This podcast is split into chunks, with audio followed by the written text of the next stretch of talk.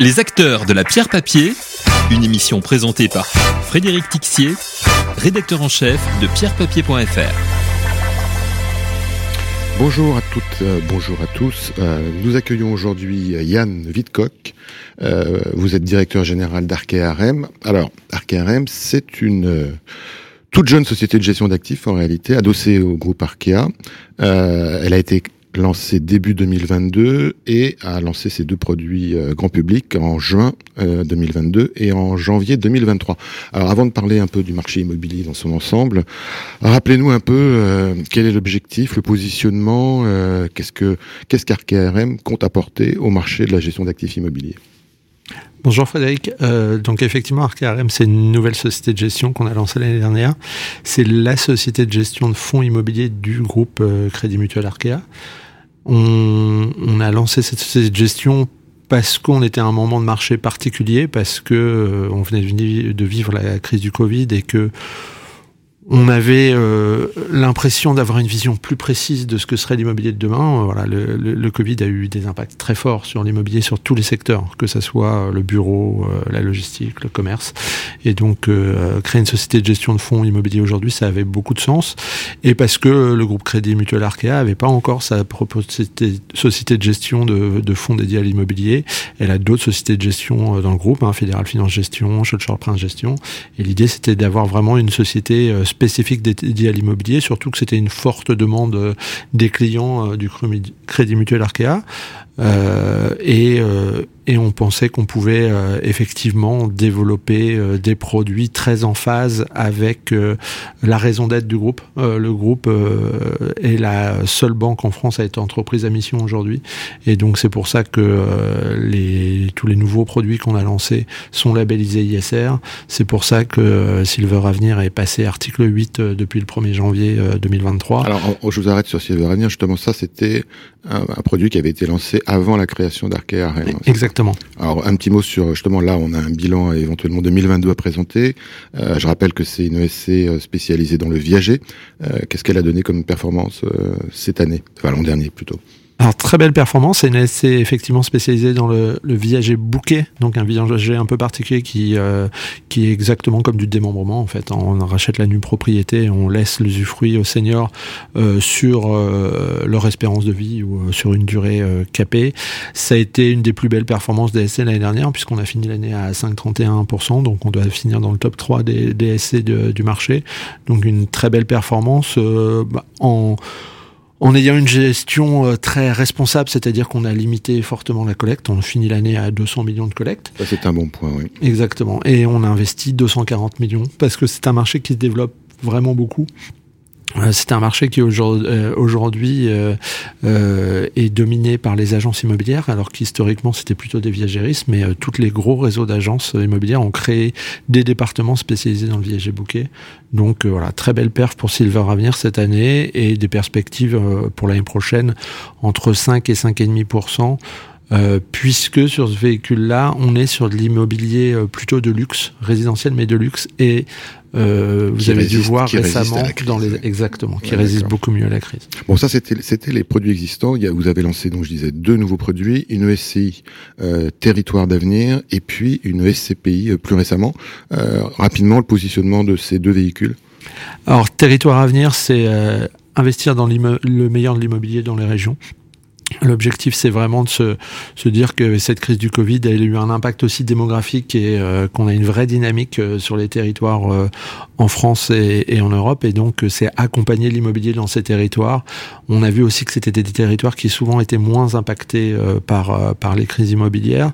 Et donc, l'idée, c'est d'aller faire un fonds diversifié qui investit vraiment dans toute typologie d'actifs. nos deux premiers fonds sont diversifiés, Transition Europe, la SCPI également parce qu'on est dans une période d'incertitude et que l'avantage des fonds diversifiés, euh, c'est que ça laisse aux gérants la, la, la, latitude de pouvoir se positionner vraiment sur les secteurs les plus porteurs et euh, ce qui vont euh, qui vont contribuer le plus à la performance euh, des véhicules. Alors surtout qu'en 2022, les tendances effectivement en termes d'investissement des fonds immobiliers au sens large de nos côtés, c'est les régions d'un côté, donc ça c'est euh, territoire d'avenir, et puis c'est l'Europe et c'est précisément le positionnement de la SCPI transition.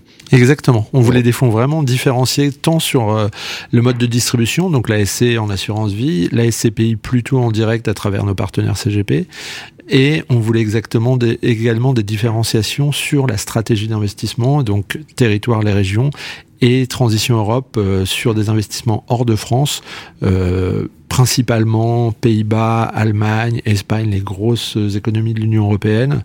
Euh, mais il y a des vraies opportunités aujourd'hui sur ces marchés puisqu'il y a des pays où euh, bah, l'immobilier s'est retourné plus vite que qu'ailleurs. Hein. Les Pays-Bas ou l'Irlande, par exemple, on a déjà eu des baisses de taux, euh, des augmentations de taux très fortes et, euh, et, des baisses de prix importantes. Et donc, ça nous permet de nous positionner sur des actifs à des taux de rendement 6,5, 7, 7,5%, et donc de générer de la performance pour nos produits. Alors, on va y revenir tout de suite, mais juste pour pour boucler sur sur ces deux produits, qu'est-ce qu'on peut dire en termes de collecte, parce que performance c'était un peu tôt, mais en termes de collecte? Alors sur Territoire à venir, euh, très beau démarrage, hein, puisqu'on doit être un peu plus de 170 millions euh, depuis juin, euh, quasiment intégralement investi. et donc c'est un, voilà, c'est un véhicule qui connaît le succès. On a fait, on est à plus de 460 de perf en, en 8 mois. Encore une fois, porté par le marché. On investit dans un marché où les prix sont plus bas et les taux de rendement plus élevés, donc on génère plus de perf que euh, que des fonds plus euh, plus anciens. Et sur euh, Transition Europe, bah, on vient de la lancer, donc on doit être à 35 millions depuis début janvier. Donc voilà, ça sera un démarrage plus progressif sur l'année 2023. Alors vous le disiez justement, les marchés immobiliers, le fait de lancer des produits aujourd'hui, c'est un avantage parce que les prix sont en train de s'ajuster. Est-ce qu'ils se sont vraiment ajustés partout? Vous disiez que dans certains pays d'Europe, c'était plus flagrant que dans d'autres. Euh, comment vous voyez le marché évoluer au cours des prochains mois, sachant que vous allez peut-être me, confirmer, ce sont plutôt les acheteurs qui sont euh, qui sont aux commandes aujourd'hui?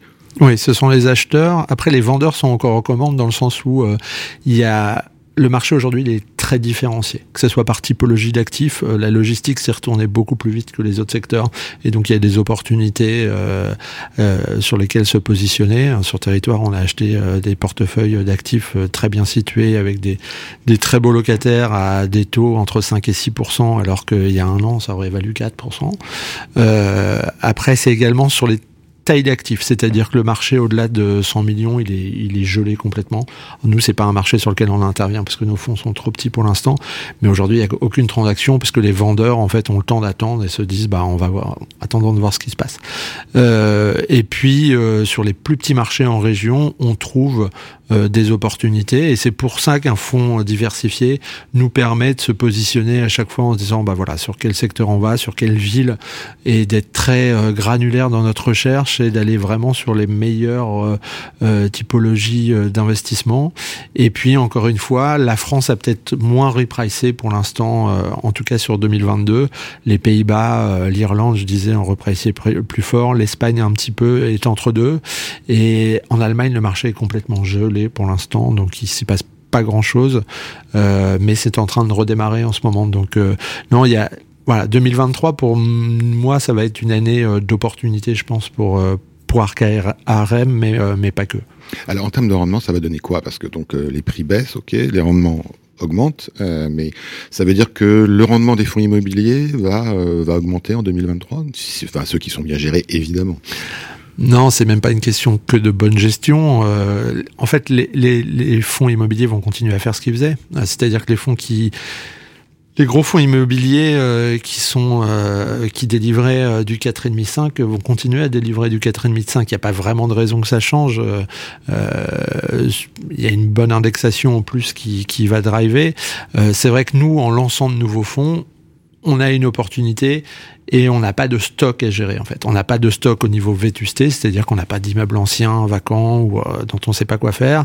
on a plutôt euh, des immeubles tous récents, euh, voilà, et, et, et, aux dernières normes environnementales. Et on n'a pas acheté non plus depuis 2-3 ans à 4% et on ne le fera plus. Enfin, pas en tout cas dans les prochains mois. Aujourd'hui, on achète euh, euh, sur territoire à venir entre 5 et 6% euh, Sur Transition Europe, comme on est sur des marchés qui ont plus shifté, on est plutôt entre 6,5 et 7,5 Et donc, mécaniquement, on devrait délivrer des performances bien meilleures. Mais bien évidemment, il y a la qualité du gestionnaire, mais il y a aussi une question de, time to market. Oui, donc dans, dans le débat jeune, jeune ou vieille SCPI, vous prenez parti pour les jeunes. Enfin, en tout cas, c'est peut-être plutôt parce que le timing du marché les avantage. C'est ça, c'est ça que vous êtes en train de dire. C'est ça exactement. Après, euh, voilà, nous on est des petits véhicules, on n'a pas l'avantage d'avoir des véhicules à plusieurs milliards qui peuvent assurer une certaine stabilité, mais euh, d'un point de vue de perf, surtout que ma conviction profonde euh, pour cette année, c'est que mes concurrents, ce ne sont pas les sociétés de gestion immobilière.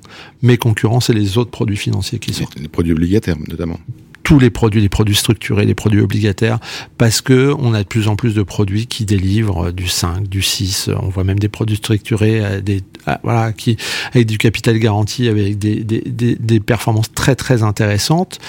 Euh, Qu'est-ce que moi, qui n'ai pas euh, de track record, je pourrais collecter l'année prochaine si euh, mes produits délivrent euh, du 4 ou du 4,5% face, face à ces produits-là. C'est, enfin, c'est pas possible.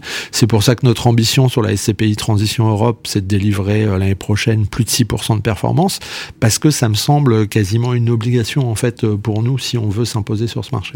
Alors il ne reste même pas une minute, mais juste je voulais qu'on parle justement de ce problème de la liquidité, parce que vous l'abordez d'une certaine façon. La concurrence, ce sont des produits plus liquides que les, que les fonds immobiliers. Est-ce qu'il peut y avoir un risque de liquidité sur les fonds immobiliers en 2023 Il nous reste 45 secondes. Mais je pense que c'est important de rappeler que l'immobilier, c'est un produit liquide. Alors euh, oui. Illiquide. Il y a un produit liquide, excusez-moi, un, un, produit fortement illiquide. Et je pense qu'on a eu tendance à l'oublier en proposant des produits sans frais d'entrée, par exemple. Euh, fondamentalement, j'ai rien contre, mais ça donne l'illusion aux épargnants que l'immobilier c'est un, un, produit euh, liquide alors que foncièrement c'est illiquide. Donc oui, on peut avoir épisodiquement euh, des problèmes d'illiquidité. Après, les, les, les, bases du marché sont saines, donc en général, les problèmes d'illiquidité c'est ponctuel et euh, si on attend six mois, un an, ça peut revenir. Mais je pour l'instant, je pense pas qu'on est à l'aune de ce genre de problème, mais il faut faire très attention et euh, les gérants doivent être très vigilants sur, euh, sur les performances de leur véhicule. D'accord. Eh bien, écoutez, on verra ce qui se passe en 2023. Yann Vidcock, merci beaucoup. Merci beaucoup. Les acteurs de la pierre papier, une émission présentée par Frédéric Tixier, rédacteur en chef de pierrepapier.fr.